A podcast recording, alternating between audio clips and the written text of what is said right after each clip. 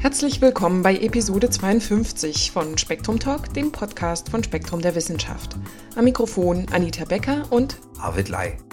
Zwei Themen aus dem Dezemberheft werden uns diesmal beschäftigen. Das Titelthema Fenster zum Gehirn und die Vorfahren der Wikinger. Zum Abschluss liest Michael Springer seinen aktuellen Einwurf. Und zum Einstieg unterhält sich Arvid Lai mit Spektrum-Redakteur Gerhard Trageser über Sarkaden als Fenster zum Gehirn. Herr Trageser, willkommen im Spektrum Talk. Ja, schönen guten Tag, Herr Lai. Die Augen gelten ja als Spiegel der Seele. Ist das jetzt auch wissenschaftlich bewiesen? Naja, Spiegel der Seele ist ein sehr poetischer Ausdruck. Ein Naturwissenschaftler nimmt sowas ungern in den Mund.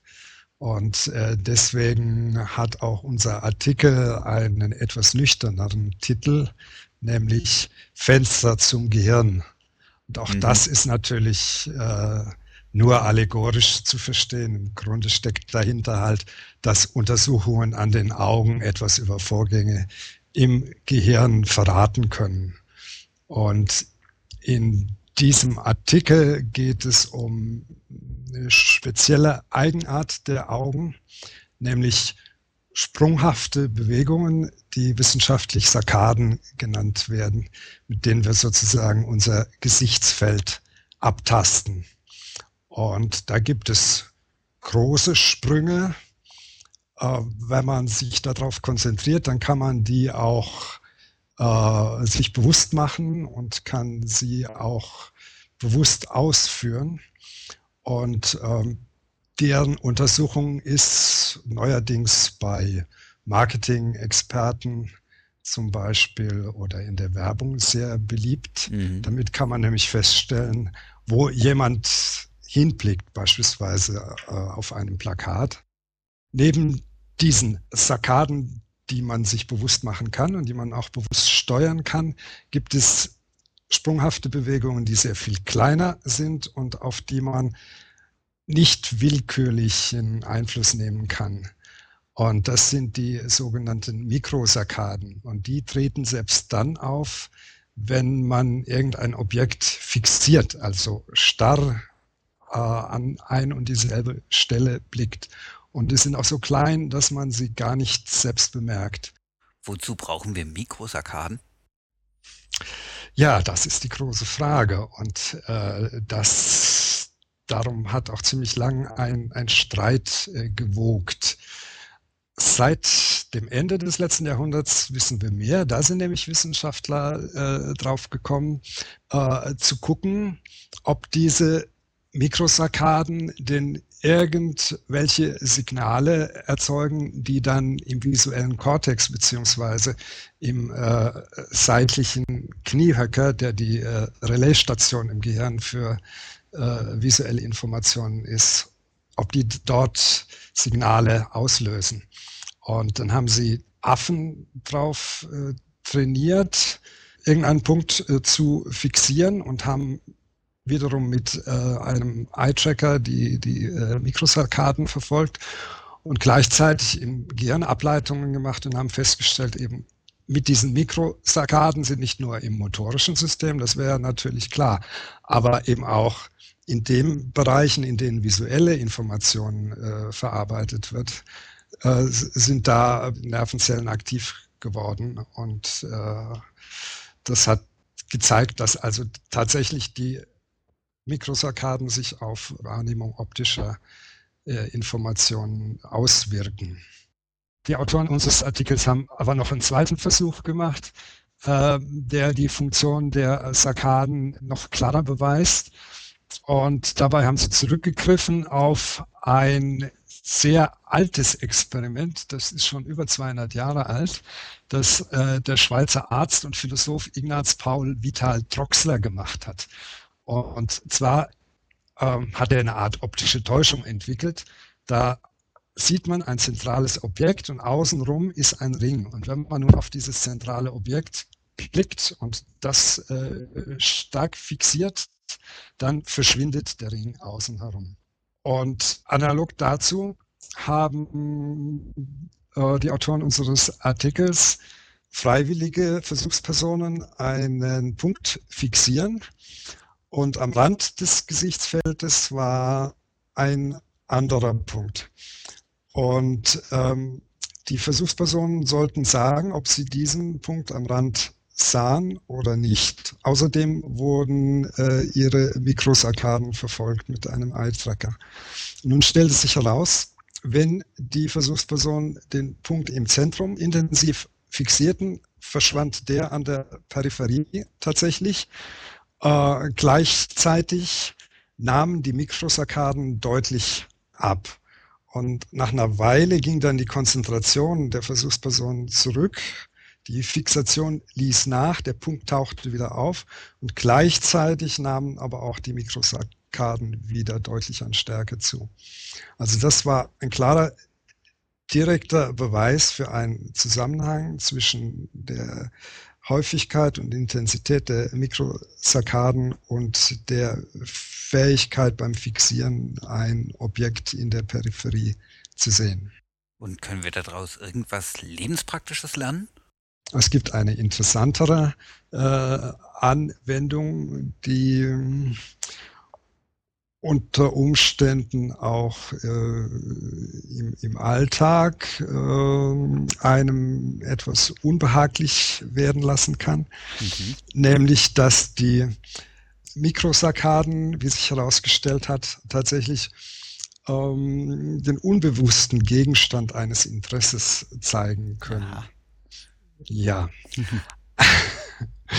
also das waren Versuche, wo wiederum äh, Testpersonen einen Punkt fixieren mussten und in der Peripherie war ein Fleck und äh, die Mikrosarkaden wurden verfolgt und plötzlich änderte der Fleck seine Farbe und daraufhin haben nicht nur die Mikrosarkaden zugenommen, sondern auch die Richtung der Mikrosarkaden hat deutlich zu diesem Fleck hin tendiert. Das heißt also, wir können uns zwar bemühen, irgendwie krampfhaft äh, irgendwo hinzugucken, aber trotzdem werden die Mikrosarkaden verraten, wo wir eigentlich in Wahrheit hinschielen. Und äh, das einzig Tröstliche dabei ist halt, dass, wie schon erwähnt, ähm, man ohne technische Hilfsmittel nicht fest die Mikrosarkaden nicht beobachten kann, auch natürlich auch nicht feststellen kann, wohin sie tendieren. Herr Trageser, vielen herzlichen Dank. Ja, bitte sehr. Den kompletten Artikel finden Sie in der Dezemberausgabe oder unter spektrum.com. Unter den Themen auch Quantencomputer mit Edelsteinen, das erbliche Risiko auf Alkoholismus, die Landwirtschaft der Zukunft und Früherkennung bei Autoimmunkrankheiten. Und die Vorfahren der Wikinger. Über dieses Thema hat sich Spektrum-Redakteur Klaus-Dieter Liensmeier mit Professor von Karnap-Bornheim unterhalten. Herr Professor von Karnap-Bornheim, Sie sind Leiter des Archäologischen Landesamtes Schleswig-Holstein und ein Experte in Sachen Nordgermanen. Ihr französischer Kollege Michel Kasanski hat in einem Beitrag in Spektrum der Wissenschaft sehr schön dargelegt, wie aus einer bäuerlichen nordgermanischen Gesellschaft eine kriegerische wurde, aus der dann letztlich die Wikinger hervorgingen. Dabei betont er immer wieder auch eine Grabungsstätte Illerup in Dänemark, der sie seit langem verbunden sind. Was ist das Besondere an Illerup? Ja, Illerup ist äh, für mich persönlich natürlich der Ausgangspunkt erstmal meiner archäologischen Karriere und äh, deswegen bin ich diesem Projekt also ganz, ganz eng verbunden. Die andere Bedeutung, und das ist natürlich viel, viel wichtiger, ist die große wissenschaftliche Bedeutung, die dieser Fundplatz in den letzten zwei Jahrzehnten, kann man sagen, für die Erforschung der Nordgermanen in Skandinavien, aber darüber hinaus über deren Kontakte in den Süden und in den äh, Westen hinaus ähm, erlangt hat. Illerup ist ein großes Moor, unspektakulär heute eine feuchte, ein feuchtes Wiesengelände eingerahmt von Wäldern und wenn man auf der Autobahn heute von Colling nach Aarhus fährt, kommt man da auch knapp dran vorbei in der Nähe von Skanderborg. Mhm. Aber in diesem Moor, das eine Fläche von circa 100.000 Quadratmeter hatte oder hat, ist in den 50er Jahren erstmals Fundmaterial des frühen dritten Jahrhunderts aufgetaucht und mein Kollege Jörn Ilke hat dann dort ab der Mitte der ähm, ab den 80er Jahren äh, sehr, sehr intensiv gegraben und insgesamt 40.000 Quadratmeter mit mehr als 15.000 Funden, nämlich Waffen und Ausrüstung germanischer Krieger des dritten, frühen dritten Jahrhunderts ausgegraben und vor allen Dingen exakt dokumentiert. Und das ist der große wissenschaftliche Wert im Vergleich zu ähnlichen Funden, die wir aus, ähm, von der jüdischen Halbinsel kennen. Torsberg ist ganz berühmt, Nydam wird ja auch von Michel Kasansky mhm. in seinem äh, Aufsatz erwähnt. Aber diese Funde sind alle alt gegraben und die Fundverhältnisse wurden nie genau dokumentiert. Der äh, dänische Archäologe Konrad Engelhardt war sicherlich äh, ein Archäologe absolut auf der Höhe der Zeit, aber eben nicht, was die Dokumentation betrifft. Das war damals nicht üblich in der Mitte des 19. Jahrhunderts und erst mit den modernen Grabungen und da ist Illerup paradigmatisch ist es gelungen, das ausreichend zu dokumentieren. Also wir haben 15.000 Funde, die alle Zentimeter genau eingemessen sind und jetzt kann man anfangen zu arbeiten. Wichtig für die Auswertung von Illerup war, dass man ähm, relativ schnell erkannt hat, dass es Horizonte von Niederlegungen gibt und dass man diese Funde zusammenbinden kann zu großen Einheiten. Niederlegungen, Nämlich, das bedeutet, Entschuldigung, wenn ich unterbreche, mhm. was, was bedeutet Niederlegungen?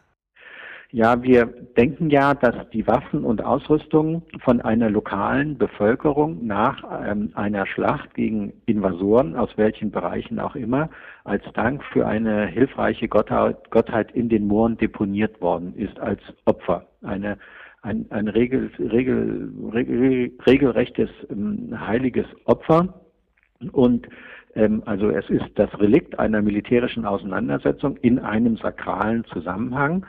Und jetzt muss man anfangen, also aus diesen äh, Funden herauszulesen und versuchen herauszulesen, was eigentlich diese militärischen Funde bedeuten für die Gesellschaft beispielsweise, die damals existierte, inwieweit ähm, die militärische Organisation zum Beispiel entwickelt war, wie das, wie das Heer aufgebaut war, was eigentlich die Triebfeder für diese militärischen Auseinandersetzungen war. Und da ähm, spielt Illerup äh, zweifellos im Moment äh, die allergrößte Rolle. Tausende von Waffenfunden. Wie muss ich mir das vorstellen? Wie diese den Göttern dargebracht wurden? Hat man die ins Wasser geworfen? Aber war, war das ein Moor damals? War es ein See? Ja, ähm, das war ein offener, ein offener See und ähm, die Waffen und Ausrüstung wurden vor der Deponierung ähm, gewaltsam zerstört. Wir sehen das immer wieder und interessanterweise sind es besonders die Ausrüstungsgegenstände der militärischen Elite, der militärischen Führer, also die Waffen und Ausrüstung, die mit Gold und Silber verziert sind, die also ganz intensiv zerstört werden, mit Äxten und Keulen offensichtlich malträtiert. Kleiner Nebeneinschub, interessanterweise werden in diesen Mooren keine Menschen geopfert. Wir finden also nicht Überreste der der ähm, beteiligten ähm, Soldaten und, und Kämpfer, die liegen nicht in den Mooren, sondern es sind ja. nur deren Waffen und Ausrüstung. Die werden also intensiv zerstört, dann in große Säcke gepackt und unsere Vorstellung ist, dass sie dann in das Moor geworfen, beziehungsweise möglicherweise mit kleinen Fahrzeugen dann in das weiter hinaus äh, in den See verbracht werden und dort versenkt werden. Und dann sind sie weg, irreversibel deponiert und können also sind nur den Göttern noch zugänglich. Hat man eine sicherlich spekulative äh, Idee, warum diese Waffen vorher zerstört worden sind? Also es widerspricht sich ja ein bisschen. Man opfert den Göttern etwas, etwas Wertvolles, aber man zerstört es vorher. Ja, das ist eine sehr gute Frage, die Sie mir stellen. Ähm, aber äh, ich glaube nicht, dass wir so tief ähm, in die Geisteswelt eindringen können und in die mhm. religiösen Vorstellungen eindringen können. Wir können es nur immer wieder in anderen Moorfunden auch beobachten, dass es so ist. Und ähm, denken Sie an die Hinterlassenschaften der Varusschlacht. Ähm, da wissen wir ja auch, dass es also zu Opferungen auf dem Schlachtfeld gekommen sind und auch dort sind die Gegenstände intensiv zerstört. Ähm, das, äh, glaube ich, ähm, haben die Menschen damals ihren Göttern wohl zumuten können, dass sie auch diese kaputten Waffen entgegennehmen. Sie sagten, dass das Besondere an Illerup auch äh, die neue wissenschaftliche Methodik ist. Ähm, gibt es schon Erkenntnisse, die sich jetzt bereits damit gewinnen lassen? Gibt es ähm, Vorstellungen, dass man manche Interpretationen äh, falsch sind von früheren Funden? Also das, ähm, was Illerup besonders äh, gebracht hat, äh, ist einmal ein sehr, sehr standfestes chronologisches System, äh, das hochinteressant ist, mehr für die Spezialisten sicherlich, aber wir können anhand der Typologien von Lanzen und Speeren heute in einem Rhythmus von circa 30 bis 40 Jahren chronologische Einheiten bilden. Das ist natürlich was ganz Fantastisches. Aber es ist natürlich auch interessant zu sehen, wie dieses Heer dessen Ausrüstung in Illerup geopfert worden ist, beispielsweise intern strukturiert war. Wir können klar erkennen, dass es also eine sehr dünne Führungsschicht, eine militärische Elite gibt, die an der Spitze der militärischen Hierarchie steht. Diese Leute sind sowohl mit römischen als auch mit germanischen Waffen ausgerüstet, die aber immer in ihrem Erscheinungsbild also barbarisch sind, also mit deren Verzierungsformen und den Schwertgurten, den Schilden. Darunter gibt es dann eine etwas breitere Gruppe, die ungefähr fünfmal so groß ist wie die Elite, die so eine Art Offiziersstatus offensichtlich haben. Diese Leute sind überwiegend mit sind mit Schwertern ausgerüstet, aber auch mit aufwendig verzierten Schilden, diese aber überwiegend in Bronze. Und dann gibt es eine ganz breite Schicht von ähm, einigen hundert Soldaten, die ähm, einfach bewaffnet sind mit Lanzen und Speeren und ähm, Schilden mit Eisen beschlagen, teilweise auch mit Schwertern. Zu ihnen gehören auch die Bogenschützen. Also wir können klar eine Dreiteilung erkennen in diesem, äh, in diesem Heer. Und das ist natürlich eine äh, wunderbare, ein wunderbarer Ansatzpunkt, um sich beispielsweise mit der Überlieferung des Ammianus Marcellinus oder der älteren Überlieferung des Tacitus zur germanischen Gefolgschaft und der dem Militärwesen bei den Germanen und damit auch in unserem Fall bei den Nordgermanen auseinanderzusetzen. Das gibt ganz neue Einblicke. Ganz wichtig auch, in Illerup sind ja ähm, viele hundert römische Schwerter gefunden worden. Äh, Kasanski referiert in seinem Aufsatz ja auch darauf. Und man muss sich natürlich fragen, in, das sind Hightech-Waffen aus dem römischen Imperium, die in das Barbarikum gelangten. Und ähm, da stellt sich natürlich als erstes die Frage, wer kann denn so einen Handel überhaupt organisieren? Ähm, wir gehen heute davon aus, dass eben diese Gefolgschaftsführer, die Prinzipes über glänzende Verbindungen ins Römische Reich verfügten, um überhaupt so einen substanziellen Waffenimport von diesen High-Technology-Waffen, Waffen, also zweischneidigen Hiebschwertern überhaupt organisieren zu können. Ähm, das heißt, wir sehen auch jetzt plötzlich die Verbindung in das Imperium etwas anders. Ähm, so wie Kasanski das auch geschrieben hat, ist ja der Prozess der Militarisierung ein langsamer, aber stetig fortschreitender. Mhm. Und ähm, mit den Moorfunden finden wir da einen allerersten Höhepunkt in der nordgermanischen Gesellschaft im dritten Jahrhundert. Also wir können ganz interessante und wie ich meine auch neue ähm, historische Szenarien aufbauen, ja. die eine starke militärische Komponente beinhalten, aber dann auch ins Soziologische natürlich führen. Frage. Sie haben gerade eben gesagt, dass Sie äh, Zeithorizonte von 30, 40 Jahren inzwischen unterscheiden können, also die Chronologie sehr fein machen können, schreiben, sprechen aber von einem Heer. Ähm, gab es mehrere Niederlegungen oder wie muss ich das Ja, verstehen? das ist natürlich eine sehr vernünftige Frage, die Sie stellen. Ähm, vor der Niederlegung in Illerup aus dem frühen dritten Jahrhundert hat es im Wiemose auf Fünen ähm, Niederlegungen gegeben. Ähm, dann kommt im Wiemose auf Fünen eine sehr, sehr große Niederlegung, die möglicherweise exakt zeitparallel mit jener in Illerup ist. Dann geht das weiter in Torsberg. Das kommt 20 Jahre später bei uns hier in Schleswig-Holstein mit ähm, 1500 Funden auf einer Fläche von nur ähm, 600 Quadratmetern. Und dann kommen im späten dritten, frühen vierten und dann im fünften Jahrhundert die riesigen Niederlegungen in Nydam mit dem Nydam-Schiff und ähm, mehr als 13.000 Funden, die auf circa 650 Quadratmeter niedergelegt worden sind. Also in diesen unterschiedlichen Moorfundplätzen, die Kasanski zum Teil in seinem ähm, Aufsatz erwähnt, finden wir eben diese Niederlegung. Das ist ein mhm. ganzer Horizont hier ja. auf der jüdischen Halbinsel und in Fünen und damit äh, kriegen wir diese äh, Heere, die zu unterschiedlichen Zeitpunkten dort eben aktiv waren, offensichtlich. Michel Kasanski schreibt ja auch, dass diese große Zahl beteiligter Personen, ähm, Mitglieder dieses, dieses Heeres, ähm, fast die gesamte Bevölkerung äh, der Halbinsel gewesen sein müsste. Also äh, im Vergleich zur Bevölkerungsdichte äh, sehr viele Personen, mehrere hundert. Äh, was äh, denkt man denn, wie viele Menschen lebten damals in äh, Dänemark?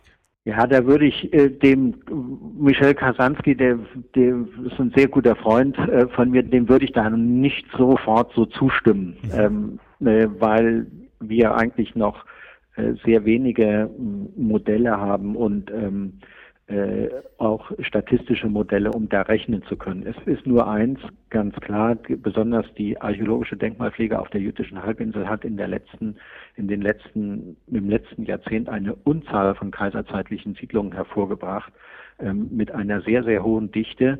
Und ähm, so eine Schlacht äh, wie die in Illerup, an der vielleicht auf beiden Seiten tausend Leute beteiligt waren, ähm, die hat sicherlich nicht dazu geführt, dass in, in, auf Jütland keine Menschen mehr in den Bauernhöfen waren. Ähm, also da muss man vorsichtig sein und ähm, wir müssen da vielleicht auch noch etwas länger drüber nachdenken, um diesen Abgleich zwischen Siedlungsgräber und Moorfundarchäologie wirklich vernünftig herzukriegen. Okay. Was die Funde von Illerup betrifft, gehen wir ja davon aus, dass sie aus äh, dem Süden der skandinavischen Halbinsel äh, kommen, also von aus Südnorwegen und aus Westschweden. Und auch dort gibt es ähm, hoch äh, dicht besiedelte Siedlungskammern, die sicherlich einmal das also menschliche Potenzial für solche Heere hat, aber was viel viel wichtiger ist, auch das ökonomische Potenzial dafür. Das hat gerade das letzte Sachsen-Symposium in Trondheim gezeigt, ähm, wo über die Ressourcenausnutzung in Südnorwegen gesprochen wurde und äh, durch intensive Forschung in den Fjellregionen, also in den Hochlandregionen ähm, Norwegens, in ganz abgelegenen Gebieten in Ostnorwegen und auch in Mittelnorwegen, sind plötzlich eine Vielzahl von hochqualitativen Eisenverhüttungsanlagen ähm, bekannt geworden, die auch ins dritte Jahrhundert gehören, sogar einen Höhepunkt in der Produktion im dritten Jahrhundert haben. Und wir glauben natürlich oder wir glauben, dass wir damit eben die Stellen finden, wo die Tonnen von Waffen und Ausrüstung geschmiedet worden sind, die dann später in den äh, jüdischen Mooren landeten nach diesen vergeblichen Invasionsversuchen oder diesen vergeblichen Raubzügen, die die Südskandinavier im Sinne von Norwegen und Schweden dann auf die jüdische Halbinsel gebracht haben. Das ist ja interessant, denn das klingt ja so, als sei die Situation der Angreifer keineswegs schlecht gewesen, aber eine Erklärung, warum überhaupt äh, die jüdische Halbinsel attackiert wurde, äh, ist ja wohl auch Klimaverschlechterung, verschlechterte Lebensbedingungen äh, in, in Schweden und so weiter. Ähm, ja. Das kann alles durchaus sein. Das kann der Motor sein. Ich glaube aber, ähm, und da würde ich etwas weitergehen als das, was Michel Kasanski geschrieben hat. Ich glaube, dass der Motor auch in diesem Gefolgschaftswesen liegt. Ähm, also, ne, wenn Sie so eine Gefolgschaft organisieren wollen, sie militärisch äh, straff organisieren wollen und die Menschen auch dazu bringen, dass sie in ihrer Gefolgschaft mitziehen, dann müssen sie militärisch erfolgreich sein. Mhm. Weil ähm, sie natürlich Beute machen müssen. Die Gefolgschaft beruht auf dem militärischen Erfolg, auf dem, auf dem Beutemachen. Hinterher wird die Beute verteilt, jeder kriegt was ab und geht nach Hause auf seinen Bauernhof und kann dann vielleicht in einen neuen Flug investieren oder baut sich ein neues Dach oder was weiß ich. Also ähm, dass die, die Gefolgschaften müssen erfolgreich sein. Wenn sie nicht erfolgreich sind, fallen sie sofort auseinander. Und ähm, da, glaube ich, liegt ein ganz wichtiger Motor da, äh, darin. Also ähm, äh, die Südnorweger mussten wahrscheinlich diese Unternehmungen starten, um äh, auch, also zumindest von dieser militärischen Seite hier, das ökonomische System aufrechterhalten zu können. Das hat manchmal geklappt, dann haben wir aber keine Moorfunde in Südskandinavien. Das ist ja sozusagen, das ist ja ein negativer Befund, ja, verstehen klar. Sie? Wir können ja, ähm, äh, in der Archäologie gibt es ja dieses große Problem, das große philosophische Problem, die Abwesenheit von Evidenz ist nicht die Evidenz für Abwesenheit. Ja. Also ähm, wenn wir keine Moorfunde haben, können wir nicht behaupten, dass diese Leute nicht auch den Versuch unternommen haben, nach äh, Jütland zu kommen und vielleicht darüber hinaus auch in den norddeutschen Raum. Sie waren einfach nur erfolgreich. Sie waren nur erfolgreich und deswegen wird nicht geopfert. Ja. Das ist natürlich ein schwerwiegendes Problem. Ja. Und ähm, äh, aber ich denke, dass ähm, der der Motor ist so liegt im Gefolgschaftswesen. Ich, äh, es ist schwer sozusagen in wenigen Sätzen zu erklären. Aber denken Sie nur an diese armen Skispringer die also nun ähm, mal einen Erfolg hatten und, und äh, die Vier-Schanzentournee und so weiter und so fort. Und die wurden, dann kam das Fernsehen und die wurden unheimlich unter Druck gesetzt. Sie mussten erfolgreich sein, erfolgreich sein, erfolgreich sein. Sind sie aber dann nicht mehr gewesen, weil die anderen auch Skispringen können. Und plötzlich kollabiert das System. Mhm. Und keiner will die mehr im Fernsehen haben. Und ähm, also es gibt ja nichts Schlimmeres als Erfolg. Und okay. ähm, äh, so ist es meiner Meinung nach äh, für diese Gefolgschaftsführer auch gewesen. Ähm, die, deren Leben ist nicht besonders leicht. Und diese Dynamik, dieser Motor wirkte dann nachher auch bei den Wikingern und trieb sie an zu ihren Räub äh, Beutezügen nach Europa? Also ich würde fast sagen, dass, äh, dass das eine ganz wesentliche Komponente dabei ist. Okay. Um, ähm, also ähm, wir sehen das ja in den Hacksilberhorten. Ähm, es gibt zwei Wege für die, die Wikinger des frühen Mittelalters ähm, in Skandinavien zu Geld und Reichtum zu kommen. Das ist der Beutezug und das zweite ist der Handel. Und beide Schienen werden sehr erfolgreich, ähm, zum Teil parallel ähm, ähm, betrieben.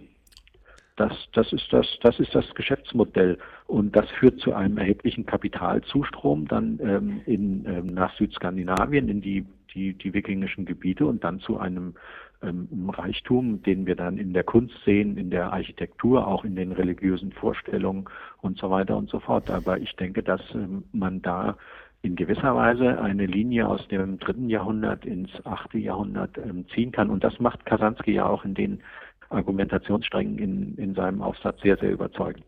Herr Professor, ich danke Ihnen recht herzlich für dieses interessante Gespräch. Und hier nun Michael Springer mit seinem Einwurf. Wirtschaftstheorie im Affenkäfig oder der Schimpanse als Homo economicus. Als in der Schule die menschliche Anatomie drankam, stellte der Naturkundelehrer unter allgemeinem Gekicher ein Skelett neben die Tafel. Solche zähnefletschenden Gerippe kannten wir aus der Geisterbahn, doch jetzt sollten wir uns nicht gruseln, sondern lernen, wie die Knochen uns beim Gehen, Stehen und Greifen unterstützen. Ein ähnlich nützliches, wenn auch bis zur Unkenntlichkeit abgespecktes Gespenst ist der Homo economicus in der Wirtschaftstheorie. Als rationaler Nutzenmaximierer bildet er quasi das Rückgrat der Marktanalyse. Zwischen Angebot und Nachfrage stur auf den eigenen Vorteil bedacht, garantiert er gemäß der klassisch reinen Lehre die optimale Verteilung von Gütern und Dienstleistungen. In den letzten Jahren wurden allerdings mehrere Wirtschaftsnobelpreise für Theorien verliehen, die das knöcherne Modell mit etwas mehr Leben erfüllen. Denn der wirkliche Mensch ist zwar kaum je so selbstlos wie sein moralisches Idealbild, aber auch nie so grenzenlos eigennützig wie der klassische Homo economicus. Selbst wenn im berühmten Ultimatumsspiel ein Anbieter die Macht hat, beliebig wenig von seinem Besitz herzugeben, behält er nicht fast alles für sich, sondern überlässt seinem Gegenüber einen respektablen Anteil denn sonst weist dieser das mickrige Angebot empört zurück und nach den Spielregeln gehen alle beide leer aus. Das Gebot der Fairness wirkt offenbar in allen Kulturen und sozialen Schichten. Es erweist sich als anthropologische Konstante. Ist damit der klassische Wirtschaftsegoist gleich einem anatomischen Skelett zum bloßen Schatten da seinem ökonomischen Lehrmittelkabinett verurteilt? Keineswegs. Soeben wurden lebende Exemplare entdeckt freilich im Affenkäfig. Primatenforscher um Michael Tomasello vom Max-Planck-Institut für evolutionäre Anthropologie in Leipzig erprobten an Schimpansen eine effische Version des Ultimatumspiels und siehe da, die Tiere verhielten sich als rationale Nutzenmaximierer. Als aufzuteilender Besitz dienten mehrere Schälchen mit abgezählten Rosinen. Ein Versuchstier bekam die Rolle des Anbieters und konnte einem zweiten Tier entweder einen fairen Anteil zuschanzen oder eine extrem unfaire Aufteilung vornehmen.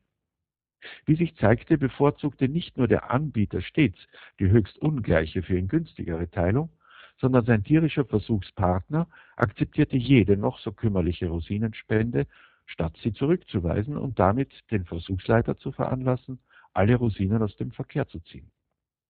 Somit verhielten beide Affen sich als rationale Maximierer gemäß der klassischen Wirtschaftslehre. Der Anbieter bekam fast alles, der Empfänger wenigstens etwas. Auf die Weise hatten beide mehr davon, als wenn der Empfänger den unfairen Handel hätte platzen lassen. Mit einem Wort, der Schimpanse handelt als lupenreiner Homo economicus. Das bringt mich auf eine Idee. Könnte man im Lichte dieses Wissens nicht idealisiertes Marktgeschehen am Tiermodell erforschen? Ich stelle mir ein Börsenpaket vor, auf dem mehrere Schimpansen eifrig mit Rosinen handeln. Der Versuchsleiter kann je nachdem, wie er die Schalen füllt, dafür sorgen, dass alle etwas bekommen oder dass ein Affe am Ende mehr Rosinen hat, als er fressen kann und die anderen gar nichts mehr. So ließe sich das Entstehen von Marktmonopolen, Spekulationsblasen und Börsencrashs simulieren. und der Anschein, die Börse gleiche oft einem Affenzirkus, bekäme ein wissenschaftliches Fundament.